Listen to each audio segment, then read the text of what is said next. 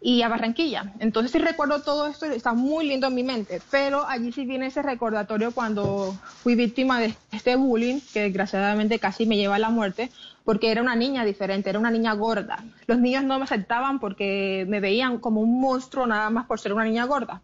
Pero yo pienso que ah, esto pasaba porque desgraciadamente también se muestra mucho por los medios de comunicación ese modelo de mujer de un 90, 60, 90.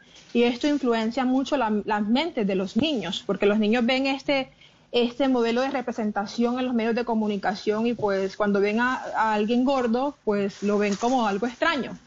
Entonces fue un tiempo demasiado fuerte, pero lo, lo, lo, que se puede recalcar de esto es de que yo logré transformar ese dolor en fortaleza y poder hoy en día. ¿Tú